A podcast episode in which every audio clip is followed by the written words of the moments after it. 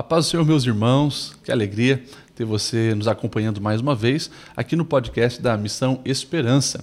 Nós estamos no meio de uma conferência missionária aqui na ADBLU e com muita alegria hoje nós estamos recebendo o pastor reverendo Hernandes Dias Lopes, um dos maiores pregadores da atualidade, um grande escritor que tem abençoado a igreja e nós estamos muito felizes de tê-lo aqui conosco. É uma honra estar aqui com vocês, é um privilégio. Pastor Hernandes, que Deus te abençoe. Temos Obrigado. sido muito abençoado aqui na Deblu, através da sua vida também, das Amém. mensagens, da pregação. Tem sido um parceiro da Igreja Deblu, já algumas vezes esteve aqui conosco, mais uma vez. Nos sentimos honrados. Muito obrigado. Pastor Hernandes, certamente muitas pessoas que estão assistindo ainda não conhecem alguns detalhes da sua história, que é uma bela história. Conta um pouquinho para a gente do, da tua infância, aquele início na roça, porque quando nós vemos um erudito como o senhor, muitas pessoas pensam, né, nasceu num berço de ouro, cercado de livros, com mestres, doutores ali ensinando, mas a gente sabe que foi bem é, humilde né, a, a, a, sua, o seu início né, na roça. Conta um pouquinho para a gente. Obrigado, meu querido. É, de fato, a minha infância foi uma infância numa região muito carente é, eu nasci numa região rural e numa uma época em que os recursos eram muito precários. Não tinha estrada, não tinha carro, não tinha médicos. Escola só tinha escola chamada primária, até o quarto ano. Eu fui calçar meu primeiro par de sapatos com oito anos de idade, com as mãos calejadas. Quando então entrei na escola para ser alfabetizado aos oito anos. Saí da escola com doze e nunca ninguém tinha saído dali para continuar os seus estudos até então. E, curiosamente, mesmo vivendo numa região tão carente, eu tinha uma vontade muito grande de, estudar, de ler. Eu lia tudo que eu encontrasse na frente. Na minha casa só tinha um, um dicionário. Estava velho já, com as páginas já amareladas, meio rasgadas. E com 10 anos eu comecei a decorar as principais palavras. E, curiosamente, quando eu terminei esse período, a minha professora que me alfabetizou estava se transferindo para Vitória, uhum. capital do estado. E sabendo do meu, do meu sonho de estudar, ela me perguntou: Você tem coragem de ir comigo? Eu respondi para ela: Se os meus pais deixarem, eu vou. E eu nunca tinha dormido uma noite fora de casa. Com 12 anos, eu nunca tinha visto uma lâmpada elétrica. Foi criado com lamparina querosene. Com 12 anos, eu nunca tinha visto um aparelho de televisão.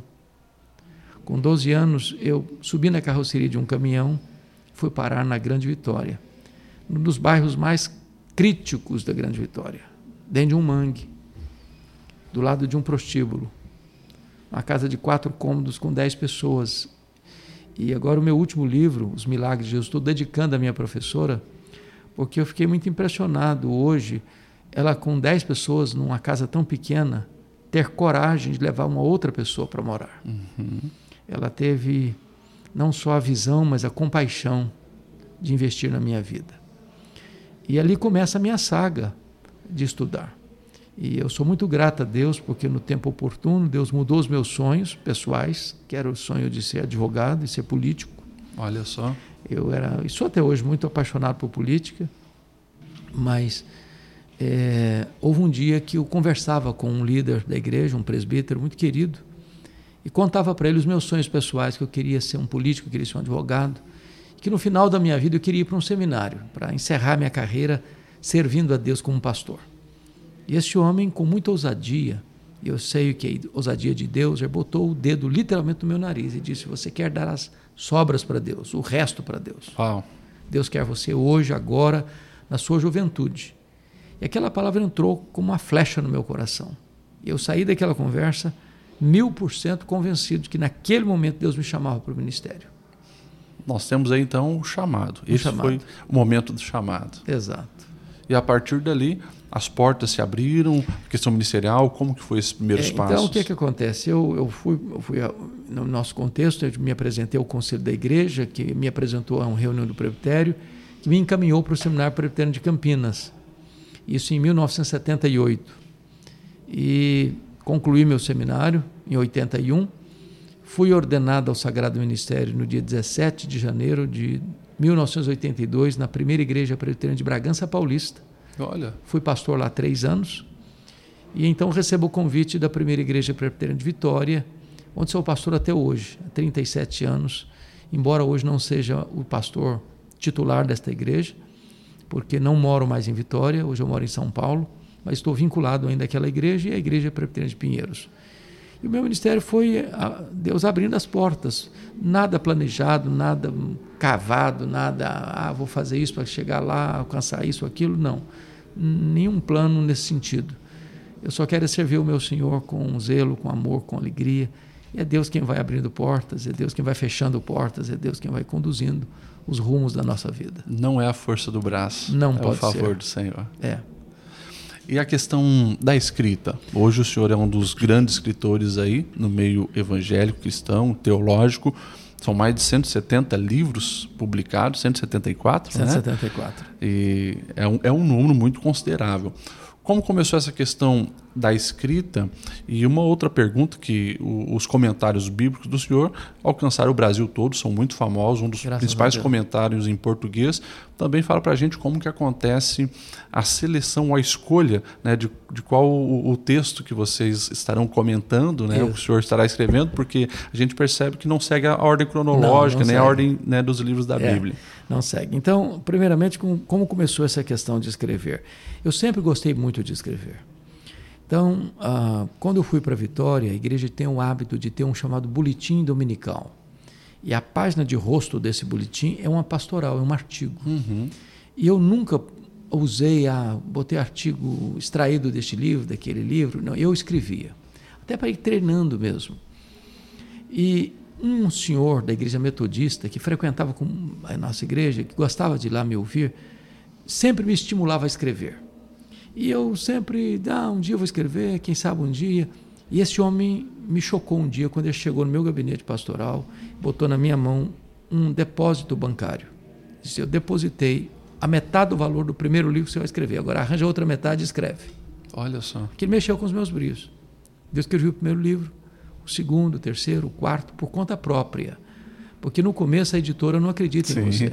desse jeito. E a partir do quinto livro, então, os editores começaram a procurar e a coisa foi deslanchando. E graças a Deus, hoje eu sou muito focado nessa área. Ah, no ano 2000, fui para os Estados Unidos fazer um curso de doutorado em ministério, na área de pregação. Quando surgiu, então, ao voltar, o propósito, porque a minha tese foi pregação expositiva, até publiquei o livro Pregação Expositiva, começou o projeto de começar a escrever os comentários bíblicos expositivos. Porque percebi que era uma carência aqui no Brasil. Tem a ideia partiu do senhor, então. partiu de mim, nesse sentido. Orientação de Deus, mas partiu iniciativa pessoal. E aí eu comecei com o livro de Apocalipse. Eu comecei lá com o último Pelo livro final. da. E as coisas foram fluindo, foram acontecendo. Falei, agora eu preciso concluir o Novo Testamento. Concluí o Novo Testamento e agora estou nesse grande projeto de concluir toda a Bíblia. Então falta ainda 17 livros da Bíblia para escrever. Louvado seja Deus, já escrevemos a maioria. E atualmente eu estou escrevendo Juízes.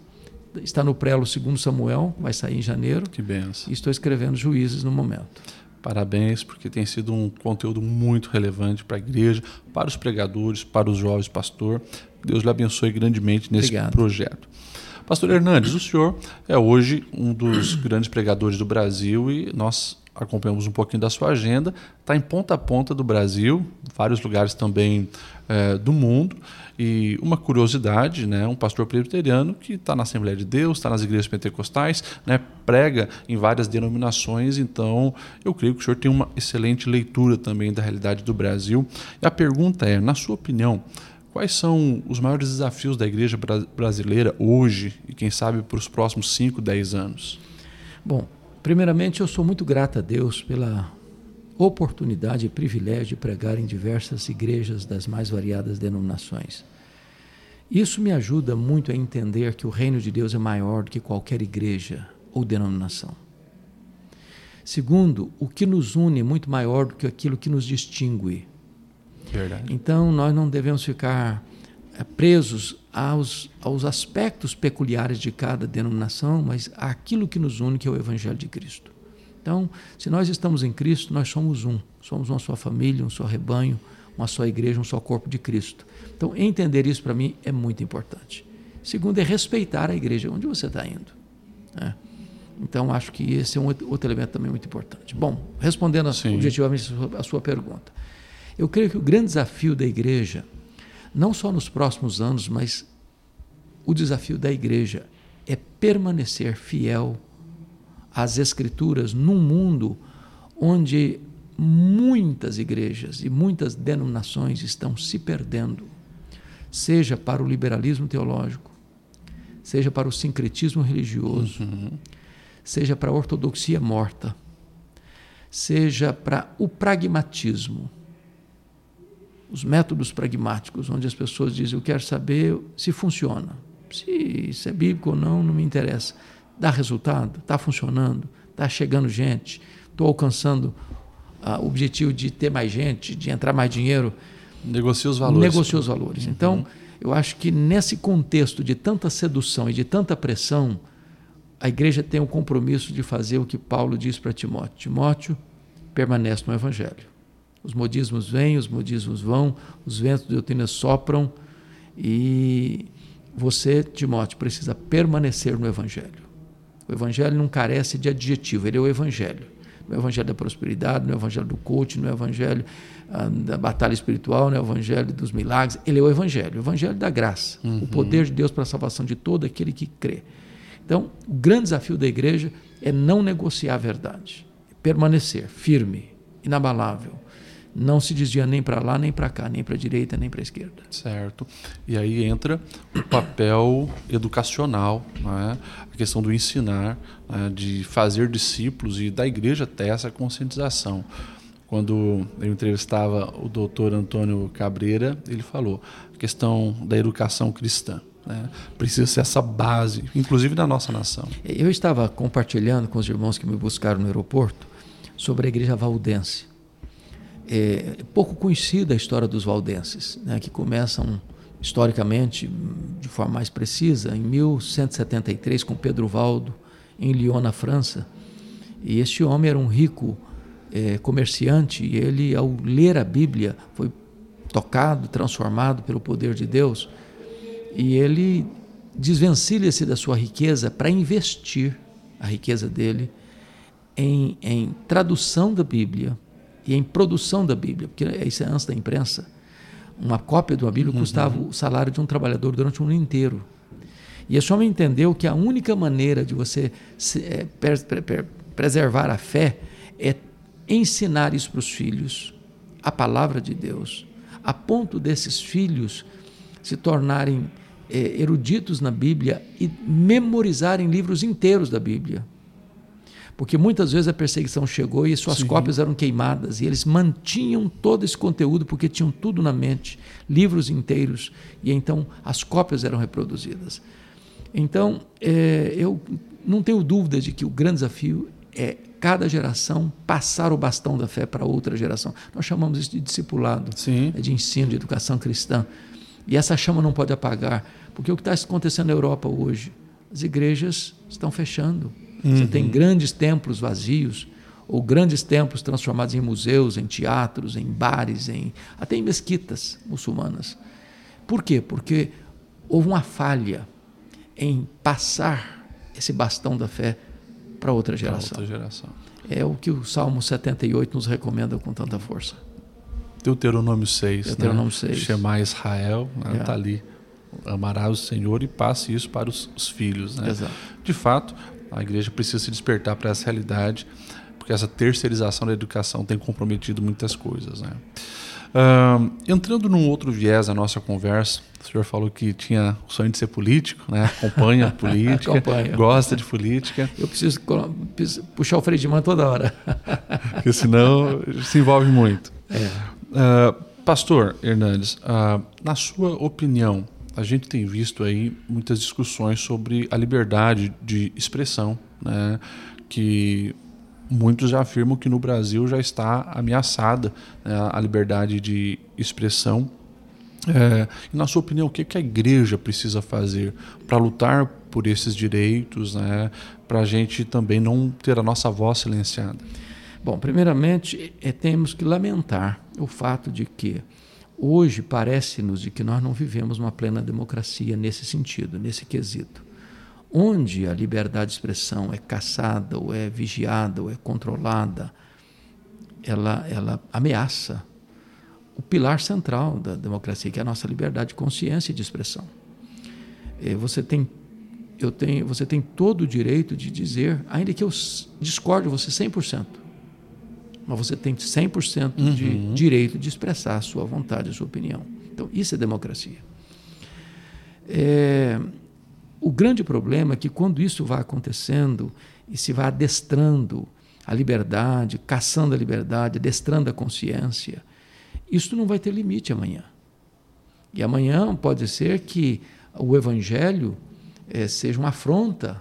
Sim, já a, está sendo, já né? Já está sendo, e de repente você não pode falar mais, porque a, na, na, pluralidade religiosa você vai afrontar um, vai afrontar outro, vai afrontar aquele, aquele outro. Então, foi assim que nas ditaduras a coisa começou a acontecer. Foi assim que nos países comunistas o evangelho uhum, foi proibido. Uhum. Então, enquanto nós temos ainda uma certa liberdade de reivindicar que a nação, a nação, a nação brasileira volte aos trilhos, né? Onde cada poder, nós, nós temos aí a nossa república, né? com três poderes bem claros, bem distintos, e cada um exercendo o seu papel uhum. é, com independência, com soberania, poder legislativo, poder executivo, poder judiciário. Se nós cumprirmos o que está na nossa Constituição, nós iremos bem.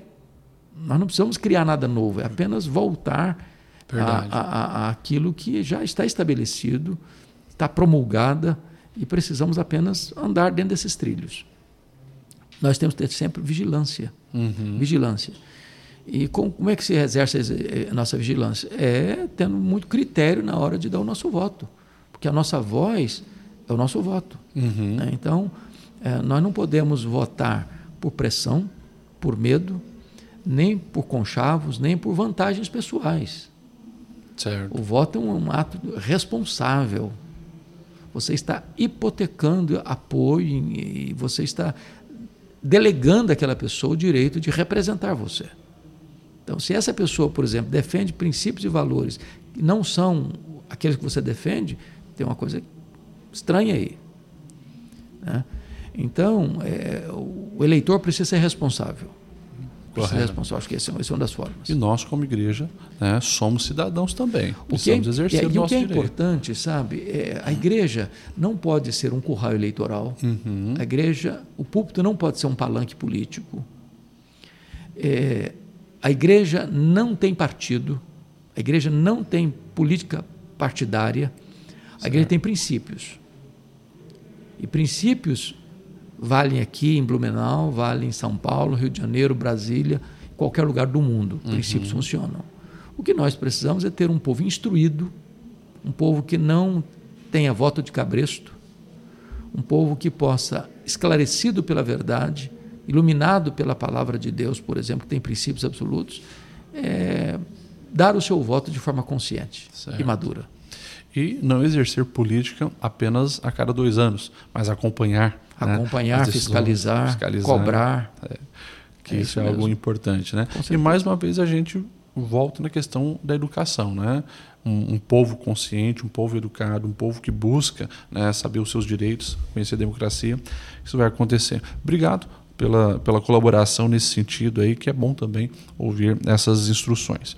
Pastor Hernandes, ah, além da pregação e da escrita, a gente sabe que o senhor é muito envolvido, acho que até o fundador do projeto Luz para o Caminho. É. Eu não sou o fundador, mas sou hoje o diretor executivo. Ah, o diretor executivo. Ah, o fundador foi é, Reverendo Wilson de Castro Ferreira em 1976. Oh, já tem bem é. bastante tempo. É que a gente viu o senhor falando, é. mas explica para a gente como, como funciona esse projeto. A Luz para o Caminho é uma agência missionária ou, ou, ou uma produtora missionária que começou com a ideia de programas de rádio. Né? Reverendo Wilson era um mestre é, e ele jornalista e ele então é, cria esse trabalho em parceria com a Igreja Cristã Reformada dos Estados Unidos e Canadá e até hoje nós temos essa parceria com eles. Então, nós somos o braço da língua portuguesa das dez principais línguas do mundo. Esse mesmo ministério está no mandarim, no japonês, no russo, no árabe, no hindi, ah, na, na, francês, inglês, espanhol e português.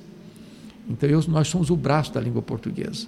Então, hoje nós produzimos conteúdo para as igrejas, não denominacionalmente, né? Uhum. mas para todas as denominações. Certo.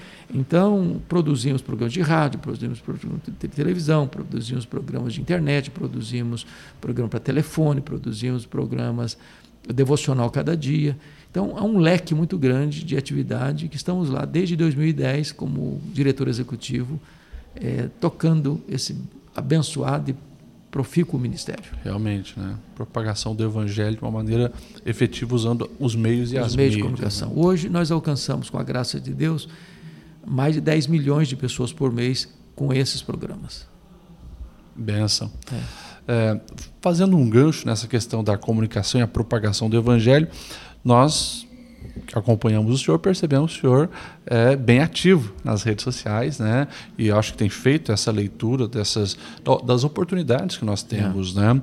É, na sua opinião, o pastor Hernandes, como que a, a igreja poderia aproveitar melhor né, dessa era digital que nós vemos? Bom, é, eu acho muito curiosa a sua pergunta, porque é triste ver até hoje algumas pessoas dizendo assim: a igreja não pode usar as mídias sociais é, é lamentável, uhum. porque para mim as mídias sociais são janelas abertas para o mundo. E eu acho que quase que é um crime hoje uma igreja que tenha condições limitar a sua atividade a quatro paredes. Se você pode falar para o mundo todo, o mundo todo, literalmente. Literalmente. Então, só para você ter uma ideia, no meu canal do YouTube, que eu comecei é, em 2016, mas só comecei a investir de fato em 2020, tem menos de três anos, vai fazer, está fazendo três anos agora, estava vendo aqui hoje, é, alcançamos 110 milhões de pessoas só nesse canal. Uau! Então, como é que eu posso jogar uma ferramenta dessa fora? Então, na minha visão, a igreja precisa usar todos os meios de comunicação disponíveis. Uhum. É claro que com critério, com sabedoria. Né? No, é, mídia social não é para você discutir, brigar, é, falar de coisas banais. Tem uma via única, que é anunciar o Evangelho de Cristo. Uhum. E é uma janela incrível. Ah, por exemplo, a nossa igreja em São Paulo, a Igreja Presbiteriana de Pinheiros, considerada recentemente, num artigo, como a igreja mais relevante na área de mídia no Brasil. Não é uma igreja tão grande, uma igreja com 4 mil membros, temos uma igreja muito maiores, mas uma igreja que entendeu a necessidade de investir. Alcançamos mais de 100 nações hoje, uhum. estamos hoje legendando os sermões nas principais línguas do mundo. Então, ah, eu creio que uma das melhores formas de você investir na obra missionária é investir nas mídias sociais. Eu diria hoje que é o principal canal de comunicação. Marque a televisão. Sim, claro. Marque o rádio. Porque o rádio e a televisão, por mais importantes e impactantes que sejam, ele tem seu raio muito estreito de limite. Né? Se você está falando de rádio, você está falando para uma região, você está falando de televisão, se for um programa de rede nacional, é caríssimo. Uhum. Né? Caríssimo, mas fica limitado aqui. As redes sociais para o mundo inteiro. É verdade. Para o mundo inteiro. E se a igreja não ocupar esse espaço, o mundo vai ganhando mais espaço. Vai mais espaço. Então, nós precisamos usar isso com racionalidade, com inteligência, e com muita intensidade. Amém. Obrigado por essa palavra, porque de fato nós, como igreja, precisamos nos despertar para esse propósito. Pastor Hernandes, falamos a respeito do teu chamado, um pouquinho da sua vida, pregação, escrita, pincelamos um pouquinho na política, mídias sociais. Fala para gente qual outro projeto que ainda está no seu coração que ainda não apareceu. Pastor Hernandes está ali. Isso é ótimo. Muito bem. Eu tenho, eu tenho brincado, nem brincado, falando sério mesmo, mas às vezes no tom de brincadeira, que eu quero pregar, se Deus me der vida e saúde, até o último dia da minha vida. Amém. Eu não penso em aposentadoria no sentido de, ah, vou morar numa casa de praia ou numa casa de montanha e parar. Esquecer isso aí. Não, eu, eu, eu para mim pregar não é trabalho, é privilégio. Uhum. Eu prego nas férias normalmente, nunca deixei de pregar nas férias, porque para mim é um privilégio, uma honra. Então, o meu sonho é ter um carro, ah, uma espécie de um carro óleo diesel, um alto para entrar nas estradas mais vicinais e estrada de terra, se possível também. e pregar de cidade em cidade. Por exemplo, planejar essa semana, vou dia tal, segunda, tá na cidade A, na terça na cidade B, na quarta na cidade C, na quinta na cidade D, com um planejamento anterior para que tudo já esteja pronto uhum. e, e fazendo esse roteiro. Esse é o meu sonho. Olha só. Esse é o meu sonho. Nas cidades mais interioranas, na região rural, onde talvez ah, não pude ir antes, esse, esse é um sonho que eu tenho. Que legal. Ter, ter um carro grande para levar Bíblia, levar material e sair pregando. Que benção. Coisa é. linda, né? Ver realmente alguém apaixonado pela pregação, pelo evangelho e gastar né, todos os seus dias nisso. Que benção, obrigado por compartilhar. Né? Não sei quantas vezes já compartilhou isso, creio que poucas. Poucas né? vezes, mas, mas, eu, mas obrigado por essa informação quero, também. Quero em nome de Jesus cumprir esse papel. Que Deus cumpra isso na Amém. sua vida, pastor, e Amém. o Brasil e o mundo seja abençoado por esse projeto. Pastor, caminhando para nossa reta final, o senhor já visitou também alguns países, foi em alguns lugares.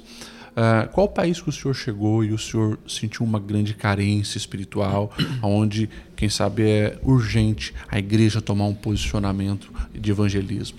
Olha, é muito boa a sua pergunta. Eu já tive duas vezes no Japão. O Japão é um país de primeiro mundo. O Japão é a terceira maior economia do mundo.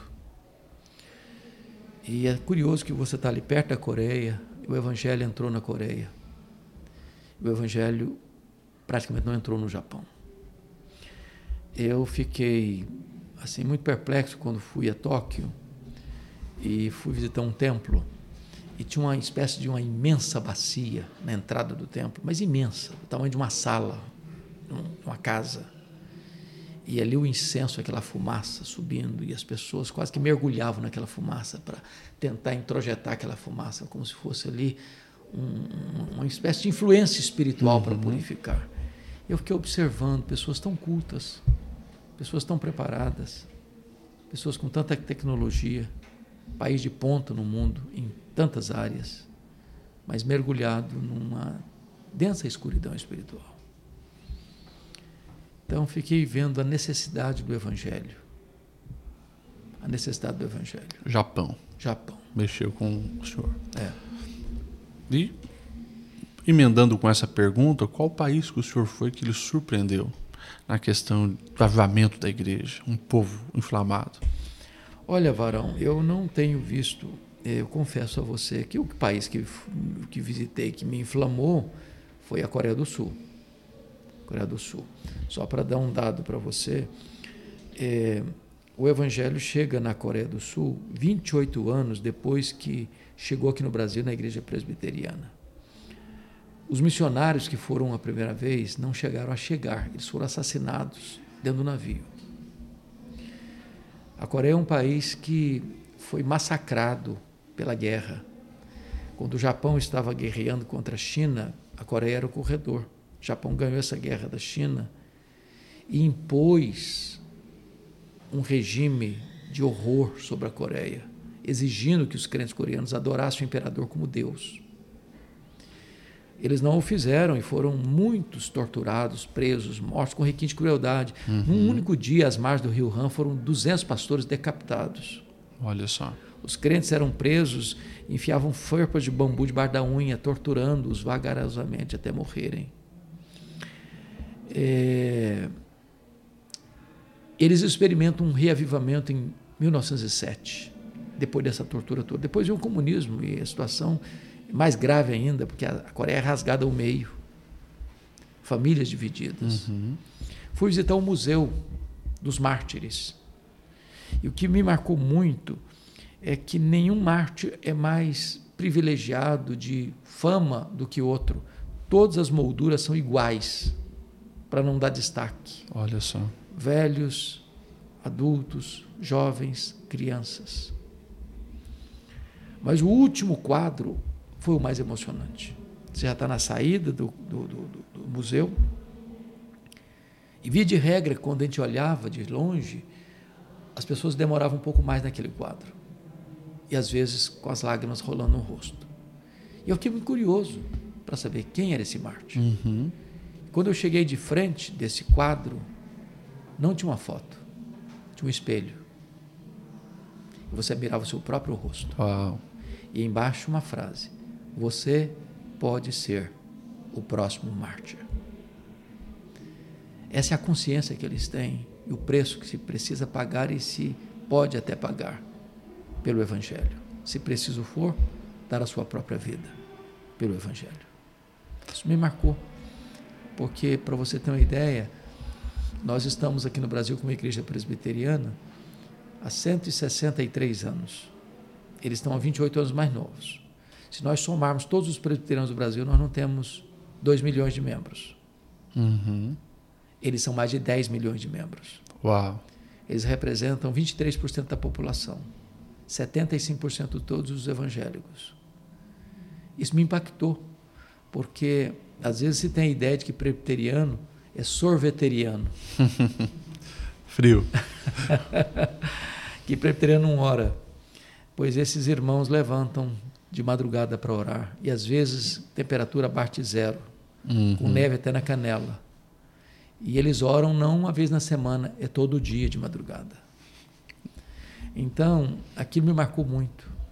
Eu acho que o Deus de lá é o Deus de cá. Sim. E Deus não ama mais lá do que cá, mas também aqui talvez não se consagra tanto quanto eles. É verdade. Então nós precisamos experimentar essas mesmas coisas aqui. Coreia do Sul. O- teve um ano que teve uma conferência lá na, na Pinheiros, o pastor Arival, e era um pessoal do, da Coreia do Sul que estava, Estava ministrando. aham. Eu fui lá, né? Falando a respeito da questão de igreja, igreja avivada e tal. E, de fato, isso também me impactou. Porque às vezes a gente pensa que vão trazer coisas que vão inovar, né? ideias mirabolantes, né? como Eu- as igrejas lá cresceram.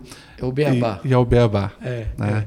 Bíblia, e Bíblia e oração. é. Bíblia e oração, oração. é, não- Chamou não- muita Não atenção. precisa reinventar a roda. É desse jeito. Aliás, você falando em crescimento de igreja, eh, me encanta, porque dá para falar de uns dois minutinhos. Sim, claro. É, esse é um assunto que me interessa muito. E aí eu fui estudar sobre o movimento de crescimento da igreja, ah, que começa com um missionário americano que trabalhava na Índia, Donald McBrevan. E uma pergunta mexeu com esse homem. E ele veio se tornar o missionário mais relevante do século XX. Por que, que algumas igrejas, igrejas crescem e outras não? E ele saiu para o mundo afora pesquisando isso. Ele era tão apaixonado pelo tema que ele fundou um movimento de crescimento de igreja nos Estados Unidos com dois alunos, em Oregon. Um dos alunos era boliviano. Depois ele foi convidado pelo seminário de Fuller, na Califórnia, para criar um instituto, um movimento de crescimento de igreja. E ele foi um, um homem muito relevante, enfrentou o liberalismo, mas mais tarde os seus seguidores perderam o rumo, perderam a visão. E aí um, um pastor ah, vai fazer uma pesquisa das teses, dissertações, eh, monografias dos estudantes que se formaram lá e descobriram uma coisa: pouquíssimos alunos davam ênfase à oração e à palavra para o crescimento da igreja. Começaram a adotar técnicas pragmáticas. E esse pastor escreveu um livro que foi traduzido para o português a meu pedido, Pregação Poderosa para o Crescimento da Igreja, de Olha David. Ebb. Olha só. E ele fez uma análise do livro de Atos. Diz, o livro de Atos é o nosso manual de crescimento de igreja. Não preciso bu- buscar as Uhum. técnicas pragmáticas. Certo. Lá está o manual. E qual que é o manual? Bíblia e oração. E oração. Oração e Bíblia. Leia o livro de Atos, você vai ver que a igreja cresceu diante desse, dessa base sólida, oração e palavra. Que quando ora, tem poder para pregar. E quando tem poder para pregar, há conversões.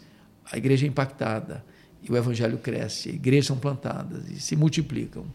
Esse é o modelo de Deus. E dá Funciona certo. até hoje. Verdade. Obrigado, pastor Hernandes, por compartilhar isso. Última pergunta para a gente finalizar. Além da Bíblia Sagrada, dois livros que o senhor recomenda que todo cristão deveria ler. Bom, eu vou lhe dizer dois livros do mesmo autor que me impactaram. Avivamento de Mark Lloyd Jones. Talvez é porque eu li esse livro na década que estava buscando avivamento no Brasil inteiro. Eu achei fascinante essa obra, porque Mark Lloyd Jones foi considerado o pastor mais relevante do século XX. Uhum. Sem sair do seu púlpito, na abadia de Westminster, ele influenciou o mundo. E esse livro Avivamento é um livro ah, de mensagens, de sermões que ele pregou sobre textos bíblicos de avivamento. Então, me marcou muito. O segundo livro dele foi Os Puritanos, Suas Origens e Sucessores. porque ele foi um homem muito culto, ele era um médico, médico da família real, e que deixou a medicina para ser pastor.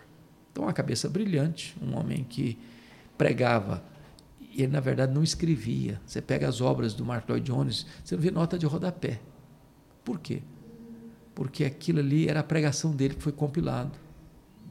Então, ele, ele traz um acervo riquíssimo de história da igreja para mostrar como essa geração que foi perseguida na Inglaterra por Maria Tudor uhum. e na, o reinado de Elizabeth retornam para a Inglaterra e produzem a maior geração do ponto de vista da piedade, da cultura teológica que impactou o mundo todo.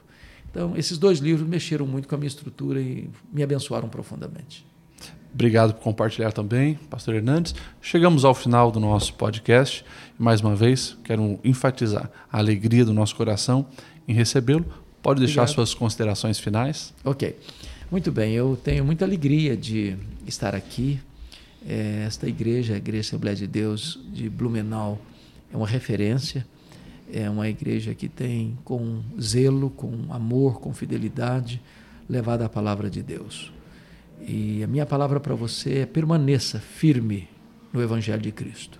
Há muitas vozes dissonantes, há muitos evangelhos que são outro evangelho que podem até mesmo num dado momento aparecer com resultados muito favoráveis e esplêndidos até, mas nunca nós podemos abandonar o antigo evangelho, o único evangelho, o verdadeiro evangelho, puro, simples, mas poderoso.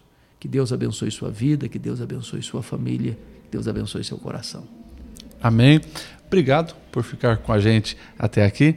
Não esqueça de curtir, compartilhar, abençoe outras vidas com essa conversa que você também foi abençoado. E que o Senhor possa resplandecer o rosto sobre você e lhe dê a paz. Deus abençoe a todos.